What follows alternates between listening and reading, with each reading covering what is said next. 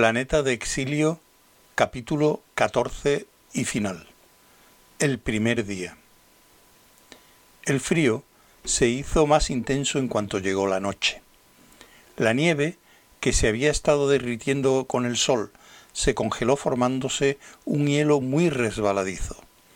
Ocultos en los tejados cercanos o en las buhardillas, los gaales arrojaban sus flechas con las puntas untadas, que al salir disparadas parecían pájaros de fuego con sus rojos y dorados al atravesar la fría atmósfera vespertina. Los tejados de los cuatro edificios sitiados eran de cobre, los muros de piedra, así que en ellos no prendía el fuego. Los ataques contra las barricadas cesaron, y ya no fueron arrojadas más flechas o tizones encendidos. De pie ante una barricada, Jacob Agat miró hacia las calles cada vez más oscuras que estaban solitarias entre los sombríos edificios. Al principio, los hombres que estaban en la plaza aguardaron un ataque nocturno, porque los gaales estaban ya francamente desesperados, pero cada vez se iba haciendo más y más frío. Al final Agat ordenó que se mantuviera solo la mínima vigilancia y permitió que la mayoría de los hombres fueran a que les curaran sus heridas, comieran y descansaran. Si ellos estaban exhaustos, también lo debían de estar los gaales, y ellos por lo menos estaban vestidos contra el frío, mientras que los gaales no. Ni siquiera la desesperación sacaría a los norteños en esta horrible noche, iluminada solo por las estrellas, con sus escasos andrajos de piel y fieltro. Así que los defensores pudieron dormir, muchos en sus puestos, o acurrucados en las salas y junto a las ventanas de edificios calientes. Y los sitiadores, sin alimentos, se apretujaban alrededor de las hogueras encendidas en habitaciones de piedra de altos techos, y sus muertos yacían rígidos sobre la costra de hielo delante de las barricadas. Agat no tenía ganas de dormir. No podía entrar en los edificios dejando la plaza donde ellos habían estado luchando durante todo el día en defensa de su vida, y que ahora estaba tan tranquila bajo las constelaciones de invierno, el árbol, la flecha y el carril de las cinco estrellas, así como la estrella de invierno orgullosas por encima de los tejados allá por la parte del este, las estrellas del invierno parecían cristales encendidos en la profunda y fría negrura de lo alto. Él sabía que esta sería la última noche, su propia última noche o la de su ciudad, o la última noche de lucha. De lo que fuera, eso él no lo sabía. Conforme fueron pasando las horas y la estrella de nieve se elevó más alto y un total silencio reinó en la plaza y en las calles que la rodeaban, empezó a sentir una especie de gozo. Todos dormían, todos los enemigos que había dentro de los muros de la ciudad. Y parecía como si él fuera el único que estuviera desvelado, como si la ciudad, con todos sus durmientes y muertos, perteneciera a él solo. Esta era su noche. Y no quería pasarla en una trampa dentro de una trampa. Dando aviso al adormilado guardián, se subió a la, a la barricada de la calle Smith y saltó al otro lado. Alterra, le llamó alguien con un murmullo ronco. Él se volvió e hizo gesto de que mantuvieran una cuerda lista para él para que cuando volviera pudiese subir por ella, y prosiguió justo por el centro de la calle. Tenía una, una convicción de su invulnerabilidad y de que discutirla habría sido señal de mala suerte. Él la aceptaba, y caminó calle arriba entre sus enemigos como si estuviera dando un paseo después de cenar. Pasó junto a su casa, pero no se volvió para mirarla. Las estrellas se eclipsaban tras las negras agujas de los tejados y reaparecían, sus reflejos reluciendo en el hielo que había a sus pies. Cerca del extremo superior de la calle, ésta se estrechaba y volvía un poco entre casas que habían estado deshabitadas desde antes que Agat naciera, y luego se abría de improviso a una plazuela bajo la puerta de tierra. Las catapultas seguían estando allí, en parte destruidas y desmanteladas por el fuego que les prendieron los gaales, cada una de ellas con un montón de piedras a su lado. El, alto portalón había sido abierto y luego vuelto a cerrar, y ahora parecía atrancado. Agat subió las escaleras de una de las torres de la puerta hasta un puesto de guardia en la muralla. Recordó que él había mirado hacia abajo desde aquel sitio poco antes de que empezara a nevar, en el momento culminante de la batalla contra el conjunto de los Gaales, una rugiente marea de hombres parecida a la marea que subía allá en la playa. De haber tenido más escaleras, los Gaales habrían acabado con todos aquel día. Ahora nada se movía, nada hacía el menor ruido. Nieve, silencio, luz de estrellas sobre la ladera y los muertos. Árboles cargados de nieve que la coronaban. Miró hacia atrás en dirección oeste, contemplando en su conjunto la ciudad del exilio. Un pequeño racimo de tejados que descendían desde este alto puesto en la muralla hasta el acantilado marino. Sobre aquel puñado de piedras las estrellas se movían lentamente hacia el oeste. Agat se quedó inmóvil, sintiendo frío a pesar de su vestimenta de cuero y pieles gruesas, tarareando bajito una tonada de giga. Finalmente sintió los efectos del cansancio del día y descendió de aquel punto elevado. Los escalones estaban helados. Resbaló en el penúltimo y no cayó al suelo porque se agarró a la rugosa piedra del muro, y aún tambaleándose se dio cuenta de que algo se había movido al otro lado de la plaza. En el negro abismo de una calle que se abría entre dos filas de casas, algo blanco se movió, un ligero movimiento ondulante, como una ola vista en la oscuridad. Agat se quedó mirando perplejo, aturdido. Luego aquello salió al gris confuso de la luz de las estrellas. Una figura alta, delgada y blanca, que corría hacia él rápidamente como un hombre corre, la cabeza sobre el cuello largo y curvado, balanceándose un poco de un lado a otro. Y al acercarse hizo un ruido como de un resuello, como de un ruido gorjeante. Él no había dejado de tener en sus manos su lanzadardos, pero su mano estaba rígida por la herida de ayer y el guante le estorbaba. Disparó y el dardo hizo blanco, pero aquel monstruo ya había caído sobre él, los cortos antebrazos terminados en garras, alargados, la cabeza hacia adelante, con su movimiento cambiante y oscilante, una boca redonda muy abierta que enseñaba los dientes. Él se agachó rápidamente en un esfuerzo por optar su cuerpo a la primera arremetida de aquel monstruo y de su mordedura. Pero éste fue más rápido que él y se agachó también agarrándole, y él sintió las garras de aquellos bracitos, de apariencia débil, que desgarraban el cuero de sus vestiduras, y cayó al suelo sin poder librarse de aquella sujeción. Una terrible fuerza le echó hacia atrás la cabeza, dejando al descubierto su garganta, y vio a las estrellas arremolinarse en el cielo muy por encima de él y apagarse.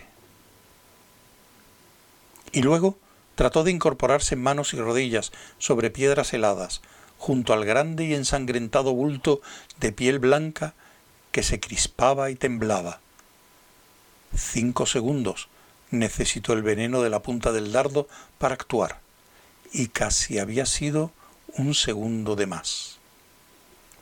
La boca redonda aún se cerraba y abría, las piernas con sus pies anchos y planos, que parecían raquetas, bombeaban como si el fantasma de las nieves siguiera andando.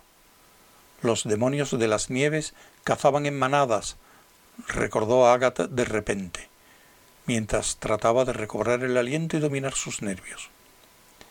Los demonios de la nieve cazaban en manadas. Volvió a cargar su arma torpe, aunque metódicamente. Y cuando la tuvo lista, emprendió de nuevo el camino calle Smith abajo, no corriendo, no fuera a resbalar en el hielo, ni andando a zancadas. La calle seguía solitaria y serena, y le pareció muy larga. Pero al acercarse a la barricada iba silbando otra vez. Estaba profundamente dormido en una habitación del colegio cuando el joven Shevik, su mejor arquero, vino a despertarle, susurrando de modo apremiante. Ven, Alterra, ven, despiértate, tienes que venir. Rollery no había venido durante la noche. Los otros que estaban en la habitación seguían dormidos. ¿Qué ocurre? ¿Qué ha pasado? preguntó Agat con voz entrecortada, levantándose y poniéndose apresuradamente su destrozado abrigo. Venga a la torre, fue todo lo que Shelvik le dijo.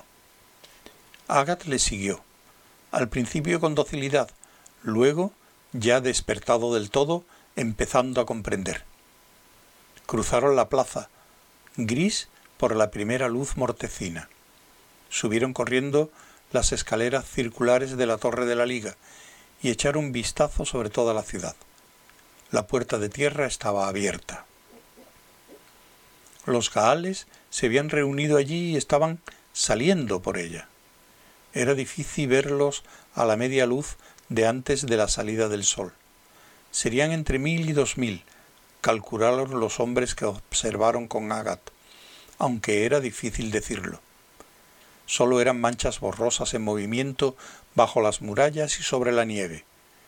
Salieron por la puerta en fila india o en grupos, desapareciendo uno tras otro bajo la puerta y reapareciendo luego más allá, en la ladera de la colina, yendo a paso ligero en una larga línea irregular, en dirección sur.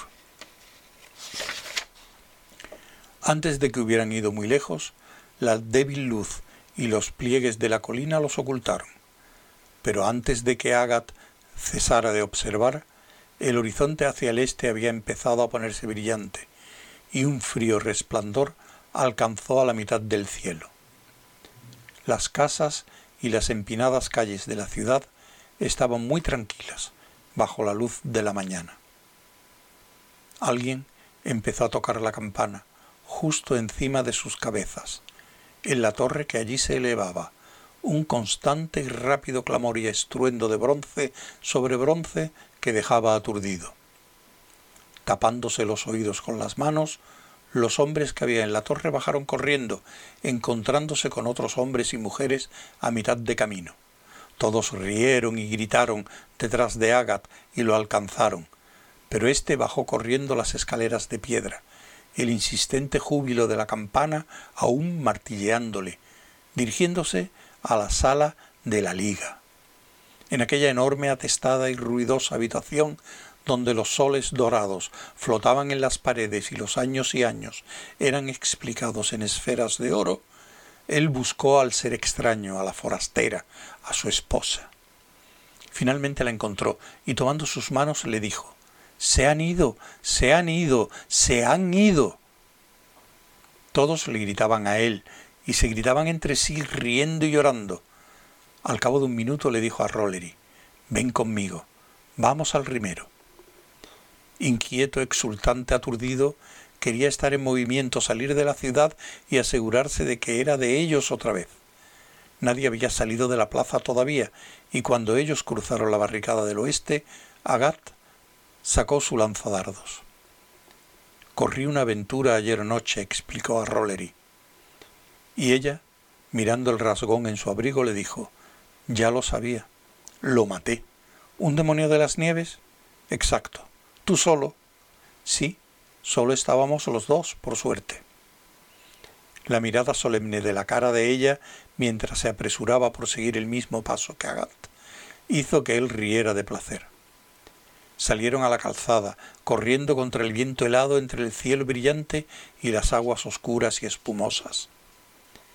La noticia, por supuesto, ya había llegado allí, por el sonido de la campana y el lenguaje mental, y el puente levadizo del rimero fue bajado tan pronto como Agat se acercó a él.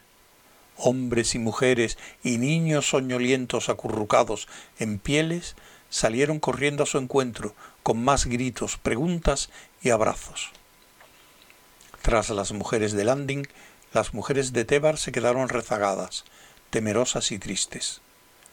Agat vio que Rollery se dirigía a una de ellas, una joven con el pelo enmarañado y cara manchada de barro. Casi todas ellas se habían cortado el pelo y parecían desaliñadas y sucias, así como los pocos hombres ilfos que se habían quedado en el rimero. Un poco disgustado por este desagradable espectáculo en esta brillante mañana de victoria, Agat habló a Umaxuman, que había venido para reunir a los de su tribu. Se detuvieron en el puente levadizo, bajo la pared vertical del fuerte negro. Hombres y mujeres ilfos se habían reunido alrededor de Umaxuman, y Agat alzó su voz para que todos le pudieran oír. Los hombres de Tebar defendieron nuestras murallas juntos con los hombres de Landing. Sean bienvenidos e invitados a quedarse con nosotros, o a irse si quieren, a vivir con nosotros o a dejarnos, como quieran. Las puertas de nuestra ciudad están abiertas para vosotros durante todo el invierno. Sois libres de salir, pues, pero bienvenidos dentro de ellas. Escucho, dijo el nativo inclinando su cabeza rubia. Pero, ¿dónde está Wald, el mayor? Quería decirle. Entonces Agat se fijó en las caras cubiertas de ceniza y las cortadas cabelleras, comprendiendo. Estaban de luto. Y entonces recordó la muerte de sus amigos, de sus parientes, y dejó de sentir la arrogancia de la victoria. Umaxuman le dijo, el mayor de mi parentela pasó bajo el mar con sus hijos que murieron en Tebar. Ayer se fue. Estaban preparando el fuego del amanecer cuando oyeron la campana y vieron que los gaales se iban hacia el sur. Yo velaré este fuego, contestó Agat, pidiendo permiso a Umaxuman. Los tebaranos vacilaron, pero un anciano que estaba a su lado dijo con firmeza La hija de Wold es la esposa de éste, tiene el derecho del clan. Así que le dejaron acercarse con Rollery y todos los que habían quedado de su pueblo, hasta una alta terraza en el exterior de una galería, en la parte del rimero que daba al mar. Allí sobre una pira de leña partida yacía el cadáver del anciano, deformado por la edad y poderoso, envuelto en un paño rojo, el color de la muerte. Un niño acercó la antorcha y las llamas se elevaron rojas y amarillas, sacudiendo el aire, empalidecido por la fría primera luz del sol.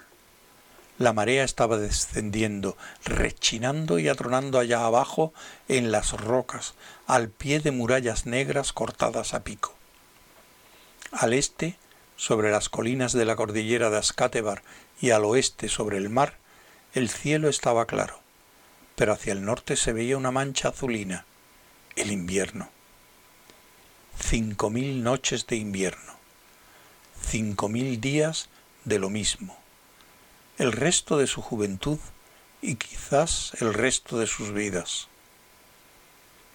De nuevo, aquella distante y azulada oscuridad en el norte indicaba que no había habido ningún triunfo, los gaales parecían una pequeña fuga de sabandijas ya ida, huyendo ante el verdadero enemigo, el verdadero Señor, el Señor blanco de las tormentas. Agat permaneció de pie junto a Rollery frente al fuego que ya se extinguía, en aquel alto fuerte cercado por el mar. Y a él le pareció que la muerte del anciano y la victoria del joven eran la misma cosa. Ni la pena ni el orgullo suponían tanto para ellos como el gozo, el gozo que temblaba en el frío viento entre el cielo y el mar, brillante y breve como el fuego.